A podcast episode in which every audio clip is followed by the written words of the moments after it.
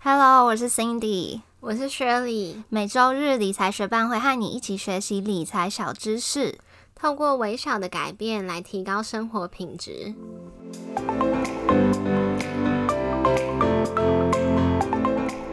在节目开始之前，我们想先感谢支持理财学伴的听众，在这边想先来念一则在 Apple Podcast 上面听众的留言。他的名字是成员零七二一，成员零七二一说：“不错，好可爱的节目。”谢谢成员的赞美，我们会继续努力做出对你有帮助的节目。也谢谢正在收听的你，节目准备开始喽。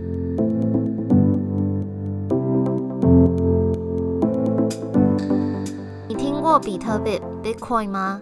一位叫做中本聪的网络化名者，在两千零八年十月的时候，发表了一篇白皮书《比特币点对点的电子金钱系统》。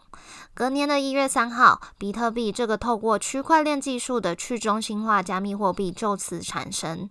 透过密码学以及电脑的计算能力，不需要中间人就可以 peer to peer 点对点的支付。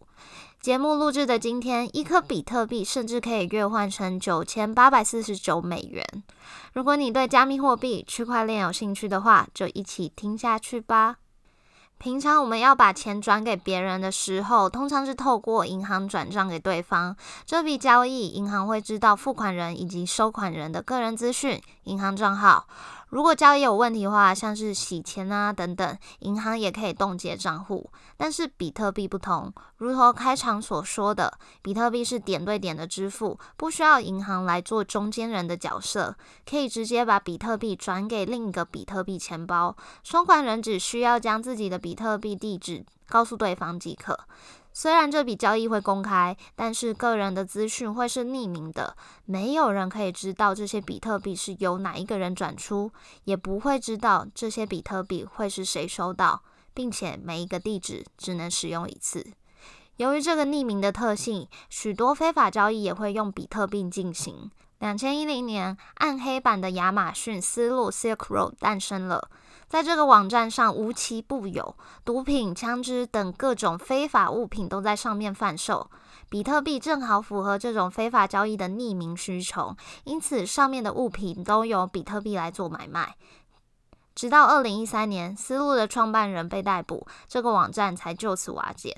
虽然后续又有思路二点零、三点零上线，但是规模已经无法跟当初相比。那为什么比特币的交易是安全的呢？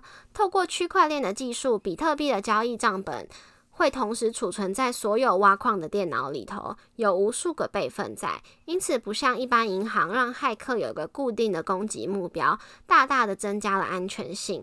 所有比特币的交易记录会公开的在比特币账本上产生记录。想象账本的一页就是一个区块，一个 block。平均每十分钟，比特币区块链上会多一个新的 block，包含这十分钟内所有的比特币交易。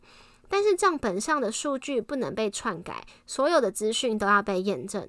那会是谁去验证呢？所有透过电脑的算力来验证比特币交易的人，被称为矿工。矿工会得到比特币来当做他的挖矿奖励。另外，透过比特币交易时，交易人也可以给矿工手续费。如果手续费越高，矿工就会优先帮你确认这笔交易，交易的时间就会比较短哦。中本聪在一开始就设定了世界上只会有两千一百万颗比特币，总发行量是固定的，因此预估约在西元两千一百四十年的时候开采完毕。刚才所说的挖矿奖励也是约莫四年就会减半一次。两千零九年比特币刚创立时，每个区块的挖矿奖励是五十颗比特币。二零一二年时出现第一次减半，奖励降至到每区块二十五颗比特币。二零一六年到现在，每个区块的挖矿奖励是十二点五颗比特币。但二零二零年，也就是今年，即将要第三次减半，之后的挖矿奖励就会变成六点二五颗比特币了。比特币跟一般传统货币不同，中央银行可以发行任意数量的传统货币，因此供应量没有上限。但是比特币跟黄金一样拥有稀缺性，因此也有一派说法将比特币跟黄金一样视为避险工具。但这部分就交给投资人自行判断了。再来讲到 private key 私钥。只要拥有私钥，就像是拥有保险箱的钥匙一样，用来证明你有权利使用钱包里的比特币，可以控制自己比特币地址的资产。因此，如果遗失了私钥，你也无法拿回钱包中比特币的控制权。另外，也千万不要公开你的私钥，否则钱包中的比特币也会落入他人手中了。开场的时候，我们有提到，一颗比特币在我们录制内容的今天是九七六三美元，相当于将近台币三十万元。但比特币并不是一直都这么有价值。二零零九年十月五号，比特币首次对美元的汇率是一美元可以换得一三零九点三颗比特币。二零一零年五月二十二号，有一位工程师用了一万颗比特币买了两个大披萨，当时两个大披萨约为二十五美元。二零一一年前面提到的暗黑版亚马逊思路用比特币交易时，一颗比特币约为零点三二美元。二零一三年十一月时，比特币曾经来到一千一百美元。二零一七年时，比特币首次突破了一万美元。除了上述提到的思路，比特币还可以应用在哪里呢？位于卢森堡的勤业，为了要让内部员工理解加密货币的应用，去年开始在员工餐厅支援比特币付款。日本的 Big Camera 也接受比特币支付。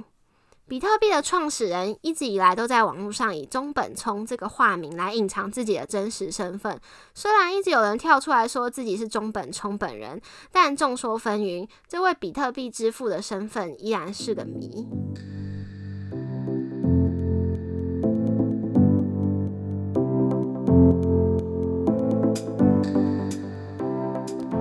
广告一下，理财学办也有 Instagram 喽。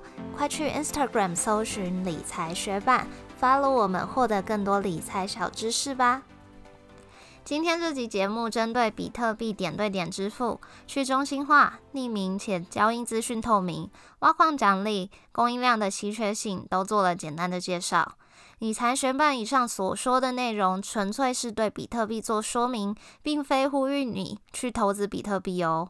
网络上也有许多利用比特币的骗局。若真的想买卖比特币，切记一定要选择安全性高的交易所。谢谢你在忙碌的生活中愿意播出时间来和我们一起学习。如果你愿意支持我们把理财学班做下去的话，邀请你在 Apple Podcast 帮我们打新留言，让这个节目被更多人听见。如果你身边也有想一起学习投资理财的朋友，也欢迎你将理财学伴分享给他们。我们的网站上会有文字版的整理，如果想要收藏或是回顾，也欢迎你上去看看。网址是 money mate 点 space 斜线比特币拼法是 moneymate 点 space 斜线比特币。